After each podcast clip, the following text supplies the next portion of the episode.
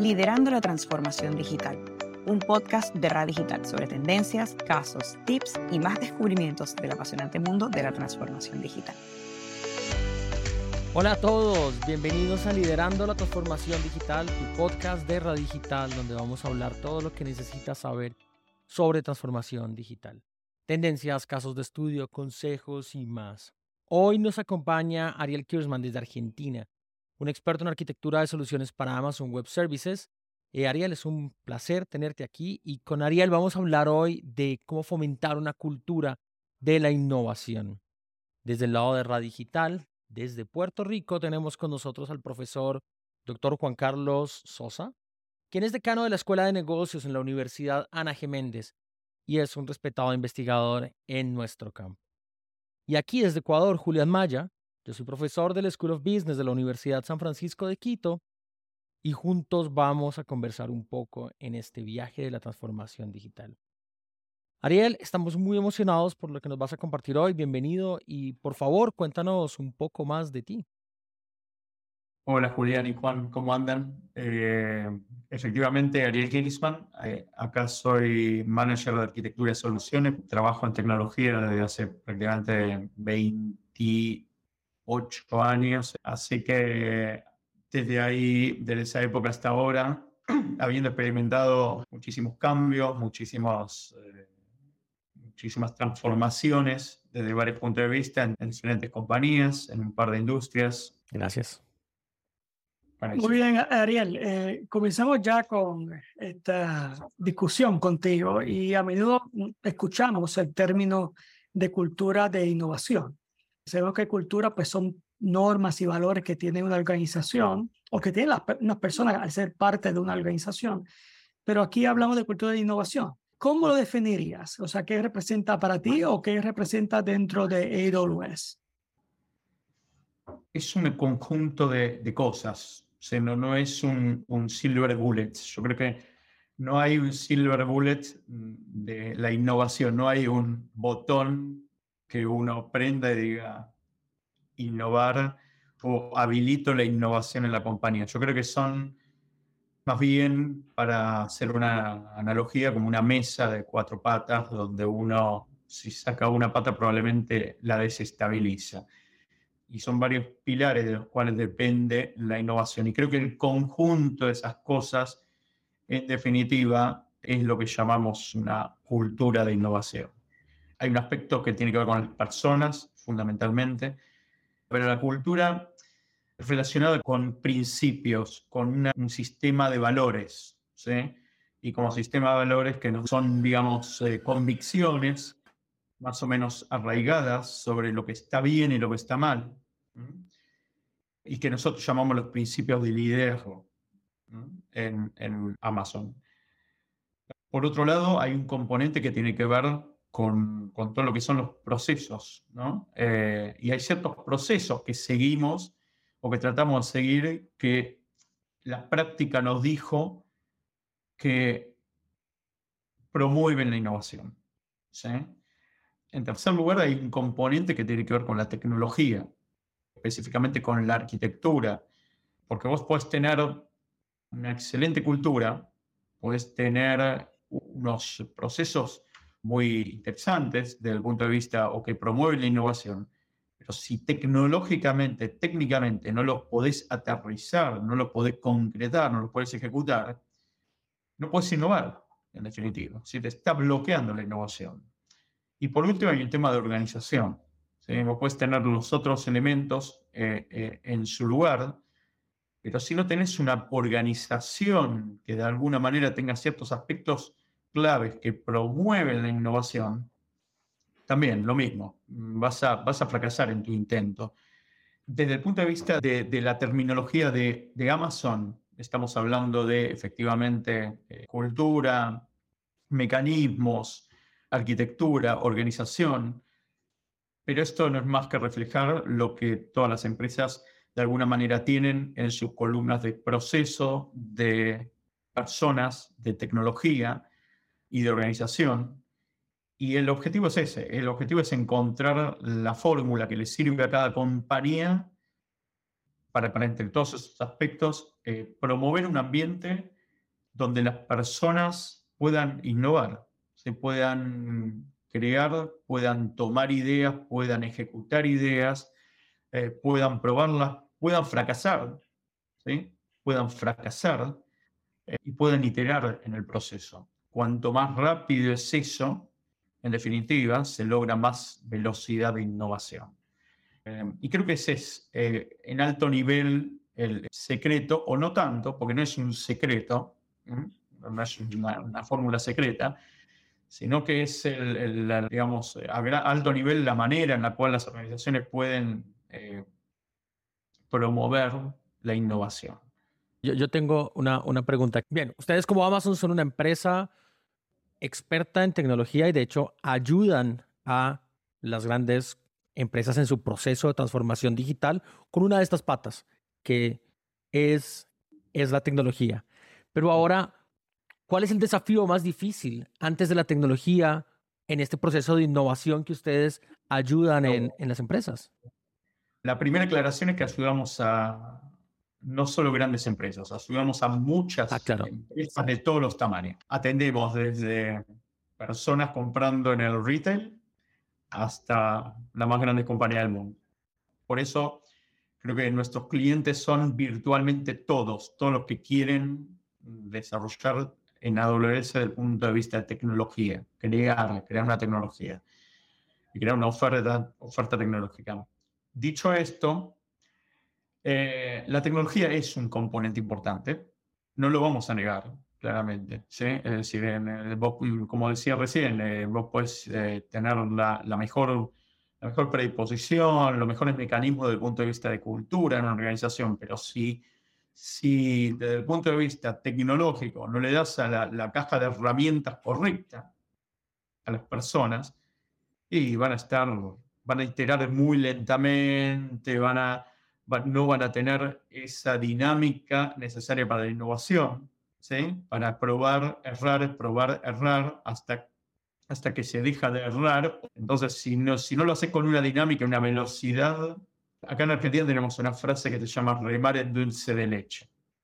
es como remar en dulce de leche, ¿no? Es como en un bote decir, bueno, remo dulce de leche. Bueno, no se puede, es difícil, muy lento, muy trabajoso. Y cuando las cosas son muy trabajosas desde ese punto de vista, y lo que puede suceder es que las personas digan, las personas innovadoras, las personas que quieren cambiar, digan, oh, me voy, me voy, me voy a otra compañía que sí lo, si me permitan remar en, aguas, en aguas cristalinas. Entonces, eh, creo que, yendo a respuesta a tu pregunta, Julián, hay un aspecto que tiene que ver con la cultura, por ejemplo, que es el, creo yo un punto importantísimo acá. Y la cultura, como decía antes, son convicciones, eh, está muy basada en los principios de liderazgo en Amazon. Y son convicciones que te dicen qué está bien y qué está mal. Cuando, por ejemplo, el principio de liderazgo que habla de concretamente la innovación, ¿sí? nosotros tenemos uno que se llama inventar y simplificar. Y no te dice solamente inventar innovación como invención, como hacer algo nuevo que no existe.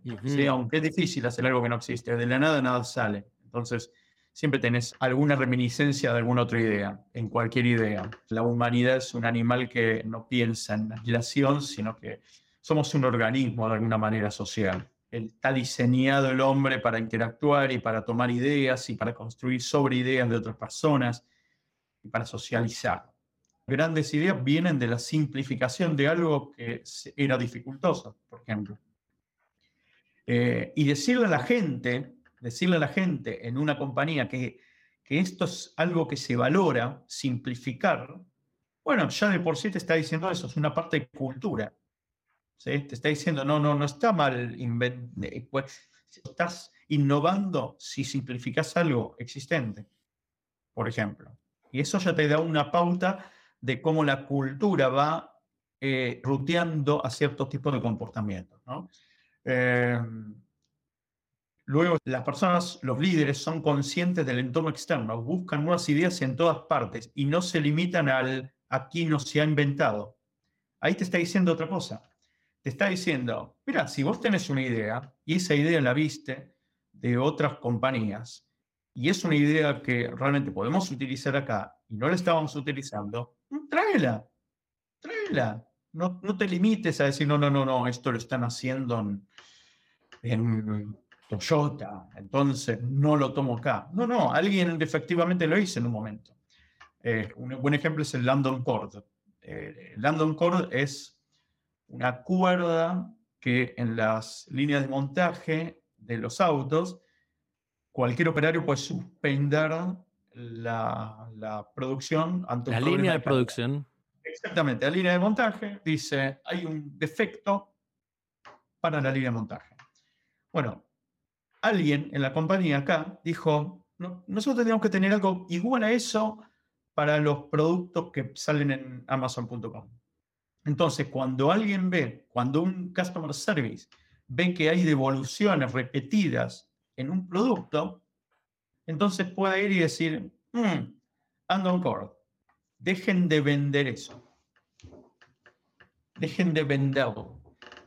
¿Sí? ¿Por qué? Porque hay un problema que los consumidores están reportando. Y eso fue efectivamente lo que ocurrió. El primer ejemplo fue con una persona de Customer Service que dijo, uy, una mesa estaba siendo de vuelta porque las esquinas no tenían protección, entonces llegaban marcadas. Entonces dijo, no, no, no, este, este artículo no se puede seguir shipeando así, no se puede entregar así. ¿Ok? Entonces, ¿qué hizo, de, qué, qué hizo esa persona? Propuso la idea y ahora se usa efectivamente un botón donde dice suspender venta, por ejemplo. ¿Sí? Eh, y eso es un ejemplo claro de eh, utilizar una idea de otra compañía. ¿Sí? Sencillamente, adaptarla. Y por último, cuando uno lee este principio de liderazgo, dice, aceptamos que podemos ser incomprendidos durante largos periodos de tiempo. ¿Sí? Y esto ya te marca otra cosa desde el punto de vista de cultura. Te está diciendo, mira, si vos estás en Amazon y propones una idea y alguien te dice, y, pues, digamos, compartís esta idea internamente y te dicen, ah, podría, podrían eh, funcionar. Y quizá otra gente te dice, mm, no sé si podría funcionar, pero vos tenés la convicción, incorpora el feedback y quizá podés ser incomprendido durante un largo periodo de tiempo, inclusive en el mercado. ¿Sí? Y hay eh, ejemplos de esto. Un ejemplo bueno, por ejemplo, es el Kindle. al principio, cuando salió el Kindle, sale el Kindle y, lo primero que, que sucede es que, el feedback general fue, esto es una, máquina tan fea, tan horrible para leer un libro, porque era, no era bonito el primer Kindle, no era lindo como ahora, que el liviano, que lo tenés con una mano, que es divino. Era un, exacto, bueno, ahí lo tenés, ahí tenés uno. Eh, yo tengo uno más chiquito y, lo tenés, lo, me pongo en la cama a veces con una mano y lo tenés, sostenés muy rápido, muy fácilmente. Y, es cómodo, pero ese era bastante clunky, era bastante grandote, feo. Sin embargo, Amazon persistió la idea. ¿Pero por qué persistió? Porque la misión de Kindle era traer un libro, obtener cualquier libro editado en, menos de 60 segundos a cualquier persona que tuviera un Kindle. Entonces, eh, el objetivo era ese. Y fue incomprendido durante largo periodo de tiempo. Y hoy prácticamente es un, uno de los productos que, es eh, ubiquitous, ¿no? Está omnipresente en muchas personas, veo el, subte, acá en el subterráneo, en el subway, y van y leyendo el Kindle, y es muy común. Y eso se logró por ser incomprendido durante un largo periodo de tiempo. Entonces, volviendo a, volviendo a la cultura, si vos si vos no tenés el componente cultura, donde le decís a la gente qué está bien y qué está mal, qué es valorable, la gente no sabe, eh, siente y dice, mm, pero si tomo una idea de, externa y la adapto acá, quizá me miran mal, está mal. No, no, está bien explícitamente. Y es una forma de innovar. O u otra persona capaz dice, uy, voy a simplificar este proceso, que muy, pero muy complicado. Y puedo con eso ahorrar millones. Y capaz dice, no, pero simplificar no es traer algo nuevo, es, es agarrar algo que existe y lo simplifico y, y no me van a decir que hice algo nuevo. Y no, y, el principio de liderazgo, la cultura te dice, no, no, está bien, hacelo, está bien eso, está bien. Ahora bien, otro componente principal de la cultura es decir dónde, dónde empieza la cultura, porque vos podés tener muchas maneras de simplificar, pero apuntan a diferentes aspectos. Bueno, en Amazon, una de las cosas que tenemos es que nos basamos mucho en la misión. ¿sí? Esto aplica a todo Amazon, a todas las empresas de Amazon prácticamente. Eh, y la misión de Amazon es ser la empresa más centrada en el cliente del mundo. Y lo que nos dice eso es que la innovación empieza en el cliente y trabaja hacia atrás. Es como que vos empezás siempre en el cliente. Y cuando empezás en el cliente y podés inventar en lugar del cliente y articular necesidades que tiene el cliente e inventar para ello, bueno, ya eso te marca otro, otro aspecto de cultura. ¿Sí? Tenemos muy presente el Customer Obsession, que es nuestro primer principio de liderazgo. El primer principio de liderazgo lo que te dice es Customer Obsession. Enfócate en el cliente. Inclusive te dice, no deje de mirar la competencia, pero siempre en función del cliente. Obsesionate por tu cliente. Y acá obsesionar no es solamente ir y decir, uy, me, me gusta el cliente, tomo prioridad para el cliente. No, no, es obsesionarse muy, es, es, es como un verbo muy, muy fuerte. ¿sí? La persona obsesiva es alguien que tiene casi una, una patología, es alguien muy obsesivo que solamente va y se enfoca en el cliente. Entonces, de eso se trata la parte cultural. La parte cultural tiene muchos aspectos. Eh, podemos ir recorriendo todos los principios de liderazgo, hay otro principio de algo que, que, habla mucho de la cultura que tiene que ver con el bias for action, por ejemplo, de la propensidad a la acción. ¿Sí? Entonces, cuando vos tenés la propensidad a la acción, decís, le está diciendo a la gente, si tenés, no necesitas tener certeza absoluta para, para actuar. Con que tengas un buen grado de certeza y tengas de alguna manera, de alguna manera, estés ante una decisión que es two-way door, ¿sí? que podés ir y volver. Eh, hace, avanza, porque eso, peor caso, peor caso te va a permitir fallar y aprender mucho. ¿Eh? Bueno, hay aspectos de, de claro, de cultura. Si vos le decís a la gente, no, no, no, no, antes de actuar tenés que aprobar tu idea por, el VP, por un VP de la compañía. Y, y el VP te tiene que dar el la firma para avanzar. Y vos estás como poniendo palos en la rueda a la gente. Ahora si vos vas y le decís, no, no, tenés vaya for action, actúa, actúa, probá, experimenta. Y si no funcionó, bueno, aprende. Al menos te pido que aprendas. Pero aprende. Y bueno, ya le estás marcando de alguna manera la cultura en la cual operamos. Y es, esa, es en esa cultura donde operamos, realmente. Y no, no es una forma de decir, es una, es real.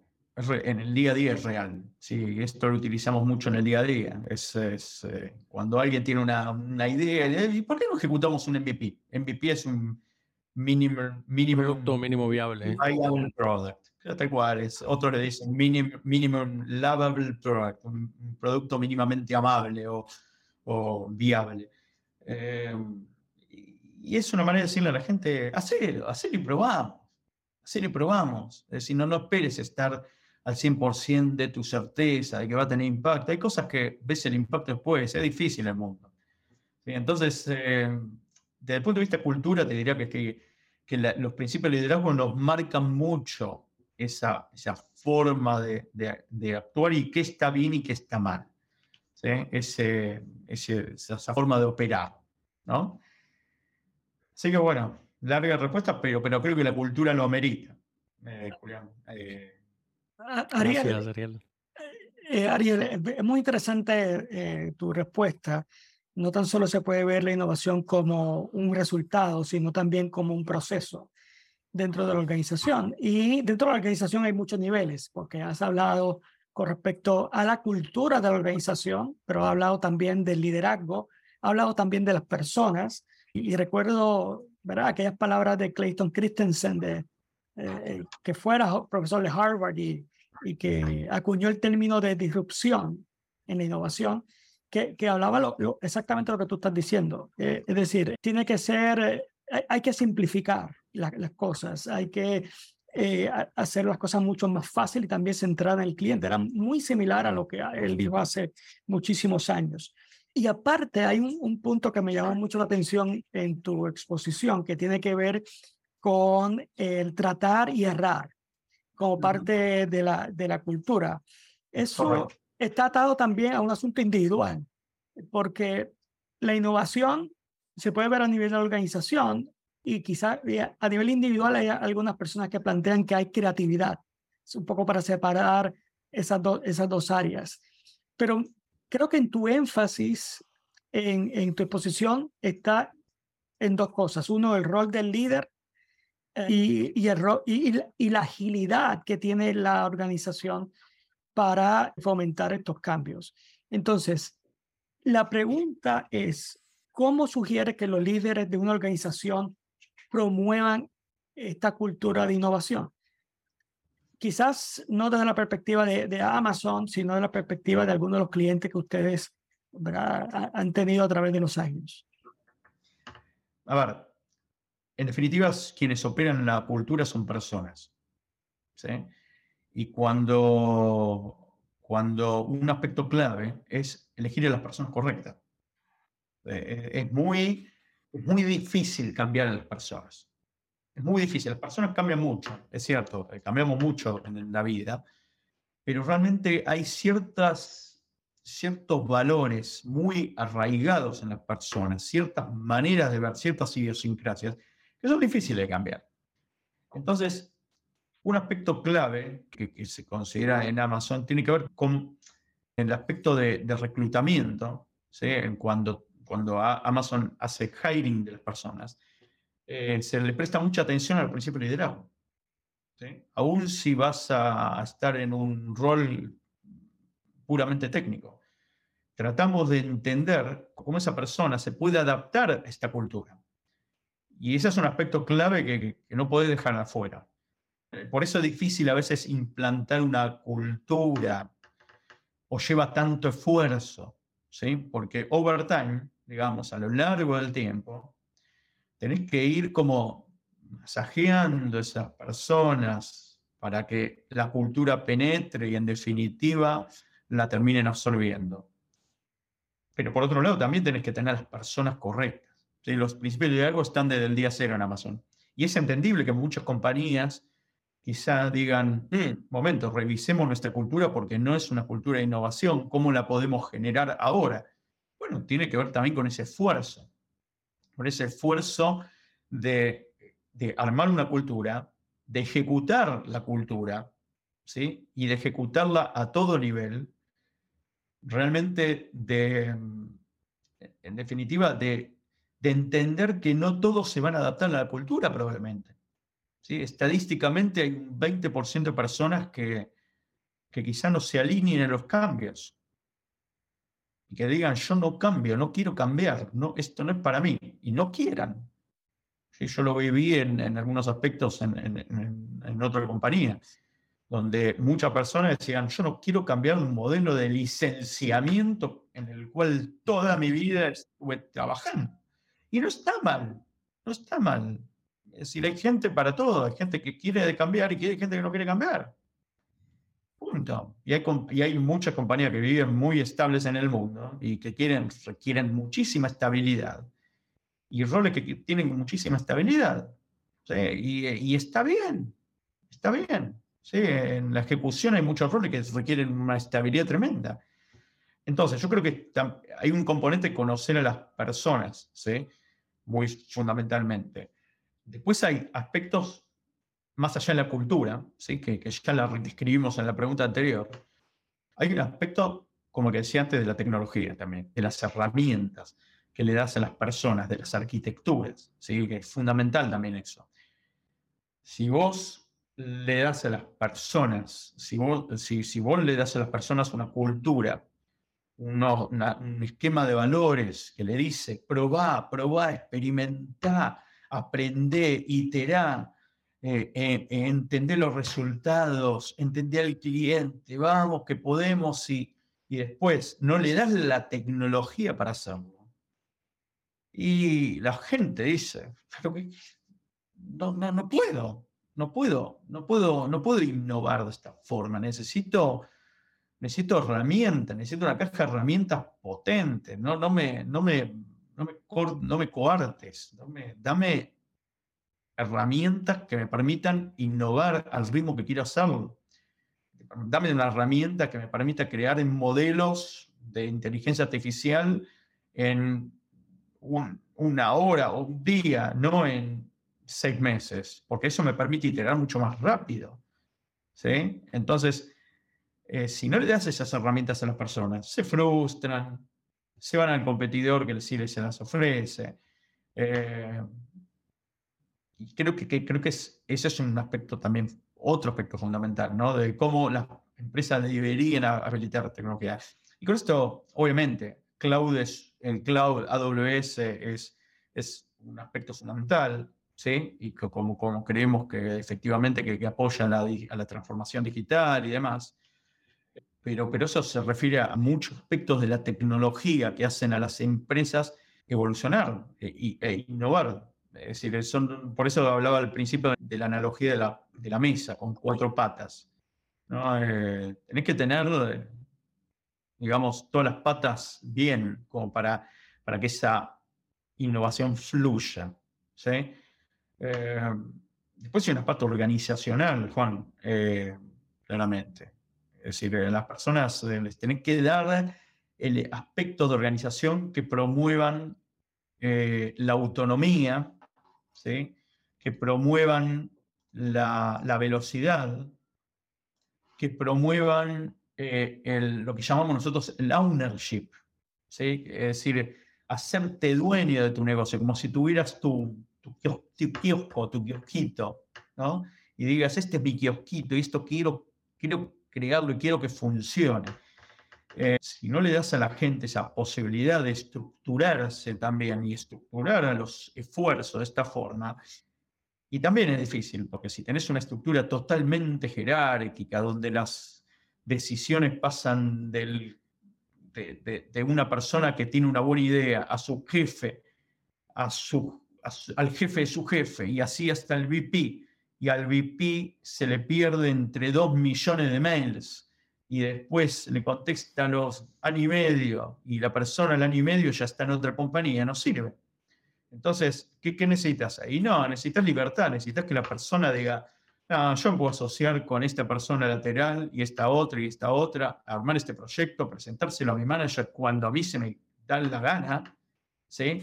Y decirle a mi jefe, a mi manager, hey, ¿sabes que estoy trabajando en esta idea? ¿Qué te parece? ¿Querés, ¿Querés pegarle una mirada? Sí, ok, bueno, mm, ok, quizá no estoy de acuerdo como manager, pero le puedo decir a la persona, experimentar, probar, qué sé yo. Funciona, capaz funciona. Capaz funciona y anda bárbaro, o capaz no. Pero aprendamos en el proceso, de cualquier forma.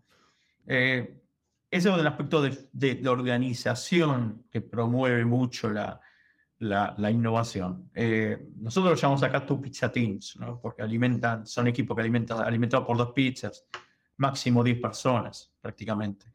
Eh, pero, pero esa es la idea, de alguna forma, ¿sí? promover esa, esos aspectos.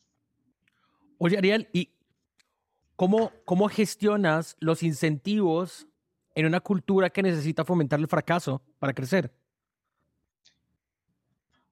E, es una, es una buena pregunta, es una buena pregunta. Yo, yo creo que está bueno. Eh, la performance en, en, Amazon, gran, gran parte del componente del análisis de performance de los empleados pasa efectivamente por, por estos aspectos de, de, los principios de liderazgo. ¿Sí? No, no, hay, hay muchísimas, la mayor parte de las evaluaciones pasan por entender cómo las personas ejecutan en este contexto. Ejemplo, te doy un ejemplo claro. Em, hace, hace un tiempo largo, eh, una, una VP, digamos, nos contaba una historia. Decía que, decía que fue una reunión, fue una reunión de, con su manager, una, revisión. Eh, de, carrera, de una revisión de, de que iban a hacer y, el manager, otro VP, etcétera, le dicen, contame, a ver, te voy a hacer una pregunta. ¿Cuántas veces fallaste este año? ¿Cuántos experimentos te fallaron? Le preguntó cuántos, cuántos éxitos tuviste. Contame, ¿cuánto, ¿cuántos partidos ganaste? No, no, dijo, ¿cuántos partidos perdiste? Acá, contame, ¿qué aprendiste de esos partidos? ¿Qué me podés decir que, que, aprendiste de todo eso? Y, eso te habla también de, de, cómo, cuál es el incentivo. ¿sí? Eh, y eso me ocurre con, con, con, mi equipo. Si yo me presto mucha atención al equipo en efectivamente eso. ¿Cuántas cosas hacen? Iteran. Si una persona, una, una persona me dice, una chica me dice, no, no, me estuve probando esta, esta, esta iniciativa y no mantuvo ninguna de las tres. Yo le voy a decir, me pareció bárbaro, me parece bárbaro, porque ya sabes que hay tres cosas que no funcionan. Aprende de eso, ¿sí? Inclusive utilizó un mecanismo que nosotros tenemos que se llama correction of error, ¿sí? Donde es una especie de template de documento donde decimos, bueno, entender por qué falló, hacemos David Deep, que es otro principio de liderazgo, nos profundizamos y decimos, nos conectamos a los detalles de por qué algo falló. En definitiva, es eso lo que evalúa a la persona. ¿Qué importa si tuvo éxito o no? Es decir, si tuviéramos éxito en todas las cosas que hacemos, seríamos los dueños del mundo, más allá. Tratamos de, tener éxito en una de cada cuantas ideas. De cada diez ideas tenés éxito en la vida. Te va bien en todo lo que haces. Y el sentido es ese. Es, si vos a las personas les marcás estos aspectos de cultura, y el incentivo va por ese lado, claramente, ¿no? ¿Qué estuviste haciendo acá que, que no te funcionó? Mira, yo traté de vender esto y probé A, B, C, D. Bueno, ok, felicitaciones, probaste. No estuviste diciendo, traté de vender y no probé nada en ningún otro método y no me, no aprendí nada. Eso sí que está mal.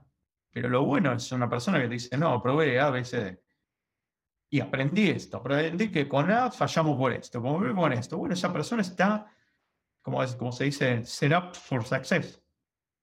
Es decir, está como para el año que viene y próxima iteración. Esa persona sabe más. Creo que, creo que ese es el incentivo de alguna forma. Después, claramente, hay incentivos que tienen que ver con otro principio de liderazgo que tenemos acá en Amazon, eh, que tiene que ver con deliver results, con entregar resultados. ¿no? Entonces, entregar resultados también es una métrica importante. El vendedor vende. Y un arquitecto de soluciones tiene engagements con clientes y estos engagements con clientes promueven que el cliente conozca más de la plataforma. Entonces, hay resultados que tratamos de promover claramente, no es todos, digamos, una discusión de valores. No, no, también hay resultados. Pero tratamos de alinearlo todo a los principios, a lo que valoramos y en definitiva al cliente. Creo que ese es el incentivo principal acá. Creo que va por ese lado. Esa cultura de performance alineada a los principios, alineada a los resultados, a los resultados que buscamos para cada rol, claramente, ¿no? Creo que pasa por ahí. Ese es un paradigma difícil. hasta en clases me cuesta mucho convencer a los estudiantes de que en esta clase, entre más te equivoques, más alta es tu nota. Exactamente. Pero eso tiene que ver con la cultura. Somos responsables porque la educación de Occidente tiene que ver mucho con principios prusianos. Y los prusianos querían soldados. Y los soldados tienen que obedecer. Y no tienen que venir y decirle al maestro, al, superior, yo no sé si va por acá, me parece que va por acá. No, entonces, eh, creo que, la, tenemos que promover más eso. ¿sí? Nosotros, eh, a ver, nosotros lo promovemos acá en Amazon, pero los alumnos fallen. Y si un alumno va y dice, no, fallé, pero ¿por, ¿por qué fallé en esto? No, y que me explique por qué. Yo me gustaría, yo no soy profesor, pero el día que sea profesor, alguna vez querré hacerlo, voy a decirle a una persona, ok, second chance, segunda chance de tu examen. Fallaste en el examen. Explícame por qué fallaste. Si me la contesta bien, se lo apruebo. Fue a la casa y dijo, estuvo tres días diciendo fallé, fallé, fallé. Y ahora entiendo por qué fallé. Que me lo explique bien. Si me lo hace bien, va para adelante. Así, de sorpresa. Entonces, creo que, eso es la, manera de enseñarle a la gente. Porque nadie, yo, yo aprendo los exámenes que más recuerdo son aquellos que fallé. Y, fallé en ellos y me los acuerdo hasta el día de hoy, pero literalmente de hace innumerables años, te puedo decir, 45 años, no sé, te puedo decir más o menos en serio, 35 años. Exámenes que fallé hace 35 años y me los acuerdo hasta el día de hoy, cuando estudié. Entonces, lo que probé, y lo que probé me los acuerdo más o menos. ¿Qué sé yo? ¿Entendés? Entonces, creo que, que hay que generar esa cultura. Eh, si tenemos una cultura muy de no, no, no, no, no, no falle, no, no falle, no, no, no falle. Aprende, falla, pero aprende. Ahora, si fallas y no aprendes, bueno, ese es otro tema. Es otro tema. Si no fallas, si fallas barato y no aprendes, bueno, ese es otro tema. Pero si fallas y aprendes, dale para adelante, vas a ganar, vas a ganar la, la, guerra. La batalla que perdiste, la guerra la ganás. ¿Es? Ariel, a mí me parece muy interesante lo que, lo que has planteado. Hay una parte que me lleva a pensar, bueno, es, son interrogantes que tienen las organizaciones eh, y es cómo manejar eh, esta parte ambidiestra de la organización. Un poco lo, lo sugieres en, en una de las eh, de tus comentarios. Es decir, tengo un modelo de negocio que me está funcionando, pero sé que tengo que moverme hacia algo que representa el, el futuro. Es decir, por un lado hay una innovación eh, que, que llega, que, que la tendrá que, incorporar o eh, que tenemos que avanzar, ya sea innovando en, en, procesos o como, como un resultado. Para poder moverse entre lo que es el modelo actual y ese próximo modelo requiere de toda una organización eh, totalmente orientada hacia asuntos de, de, innovación. Y obviamente tiene que tener esas normas y valores que van desde la alta gerencia hasta el empleado eh, más bajo, teniendo un estilo de liderazgo muy, muy particular y una organización en, en constante aprendizaje, que también un poco lo sugieres dentro de tu, de tu exposición. Y hablabas del asunto de experimentar, fallar, recompensa, lo, lo, manejabas más en un carácter individual, pero a nivel de equipo, que un poco lo mencionas, pero me gustaría que pudieras abundar en eso. O sea, cuando un líder tiene un equipo y tiene que fomentar todo este asunto de, de innovar sin temor a, bueno, no sé si la palabra es temor, pero asumiendo riesgo a, fallar. ¿Cómo un líder gestiona eso? Más desde la perspectiva de equipo y no tanto a nivel individual. Esto creo que te puedes tener respuesta, tanta respuesta como líder, ¿no? como, como manager, como, como personas que, lideramos equipos. Pero um, hay un aspecto clave. Vos en, en, tu pregunta mencionaste desde, la, del, desde el empleado más alto al más bajo, por ejemplo. Bueno, en Amazon siempre decimos que somos todos líderes. Y ahí ya hay un aspecto que no es menor. Le estamos diciendo a la persona que no tiene personas que le reporten que es un líder también. Que es un líder también. Y, cuando le decimos vaya for action, es que le, estamos diciendo vaya for action a, vos también, a la persona que no tiene, que no, que no tiene un equipo porque no es un manager, estamos diciendo, eh, vos también liderás. No esperes que tu líder te marque el camino, marca vos también el camino. ¿sí? Y ese es un aspecto de, de precisamente de, cómo como líder, como, como manager, tratás de fomentar la innovación. Una manera es esa, es fomentando la cultura dentro de tu equipo diciendo, lideren, propongan cosas, propongan cosas. Yo no sé más que ustedes. Yo no.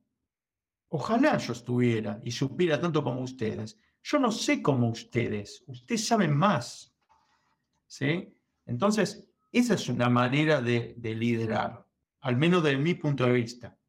¿sí? Desde mi punto de vista personal. yo tengo que decirle a la gente, al equipo, a ver chicos, yo trato de que ustedes lideren esto, de que ustedes traigan información. Yo los voy a apoyar permanentemente, ¿sí? Eh, desde el punto de vista también de, la filosofía de servant leadership, ¿no? Yo lo voy a apoyar a ustedes, lo voy a ayudar, lo voy a desbloquear, voy a escalar cosas y demás, lo voy a ayudar en lo que necesiten. Pero ustedes también lideren, ustedes también entreguen los resultados y experimenten y prueben, específicamente de, la innovación. Prueben, fallen. Y yo no, no, lo voy a decir si, si, si fallen, pero fallan de una forma two-way door, como decía recién, donde uno puede ir y volver. Ok, está bien.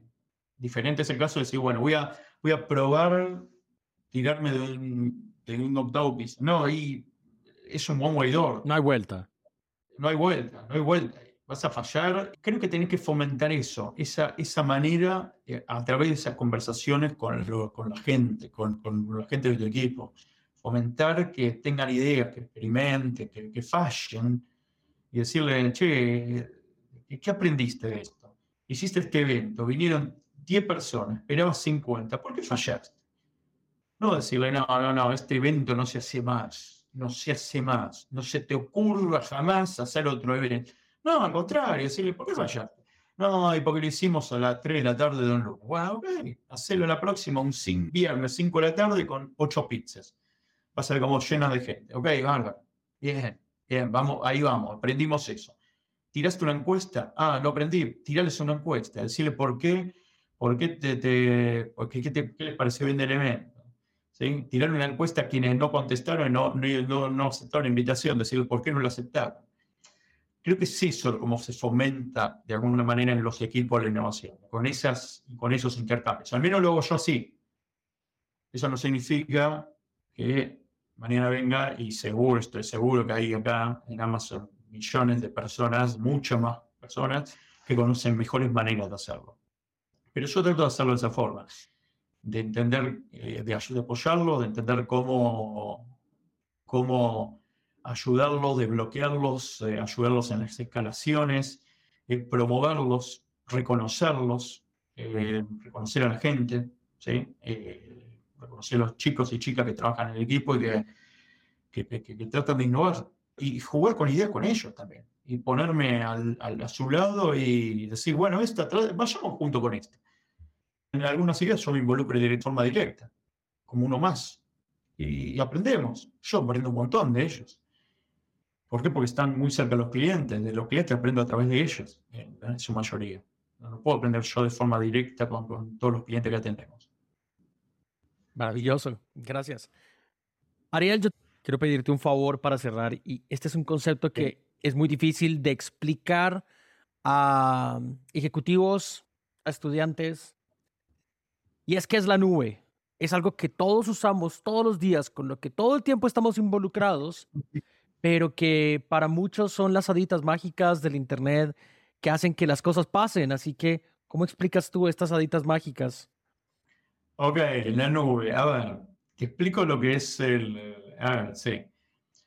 A ver, la nube, la, definición más concreta sería, son servicios tecnológicos, ¿sí? Servicios tecnológicos que se ofrecen a través de Internet los accedes a través del Internet, eh, y que tienen modalidad de pago eh, pay as you go, ¿sí? on, demand, ¿sí? donde vos pagás por lo que usás, eh, y que vos de alguna manera podés, no tenés que comprar, no tenés que comprar, ¿sí? tenés que, podés usar y cuando vos decís, mm, quizá no me sirvió tanto, ok, bueno, dejo de usar este servicio o la nube completamente. ¿Sí? Entonces, una manera de entenderlo es, es comparar con cómo las empresas tradicionales resuelven y han venido resolviendo sus necesidades tecnológicas desde hace muchos años la manera típica es, era, es comprar servidores, ponerlos en un data center en mi edificio, ahí adentro poner algún host de máquinas virtuales y una vez que tengo las máquinas, las personas entran, configuran cosas y ponen un servidor de web, una base de datos, un, modelo de machine learning, etcétera, etcétera. Otra manera es decir, bueno, para, para, para, yo no tengo, ¿para qué voy a comprar hardware? Si no tengo ni siquiera una, una, habitación donde ponerlo y donde refrigerarlo y donde... No, no, no. Lo hago a través de Internet, tengo un servidor virtual en alguna parte, accedo a ese, lo configuro, empiezo a, generar valor, veo inclusive qué otros servicios de la nube me pueden ayudar, que no son servidores, sino que son servicios más abstractos, ¿sí? donde por ejemplo yo le mando una foto y de vuelta me responde, en la foto encontré, no sé, una persona con un sombrero rojo, por ejemplo la nube me permite, en general, me acelera el proceso de innovación. Es parte del componente de la arquitectura de la innovación. ¿sí? Es parte de la tecnología que facilita la innovación. Con servicios como los de la nube, yo puedo innovar más rápido. ¿Por qué? Porque digo, uy, no me sirvió, listo, ya está. No lo uso más. Me reduces las barreras de entrada tecnológicas. Eh, ¿cuál, es la diferencia entre hoy, hace, hace es un buen punto, Julián. Eh, hace, hace 20 años, la persona que quería innovar, la empresa que quería innovar, tenía que abrir el bolsillo, abrir la billetera, sacar miles de dólares, tener sus servidores y ponerse a trabajar. ¿Cuál es la barrera de entrada?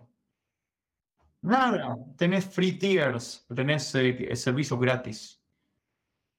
Servicios que son absolutamente gratis para que vos pruebes.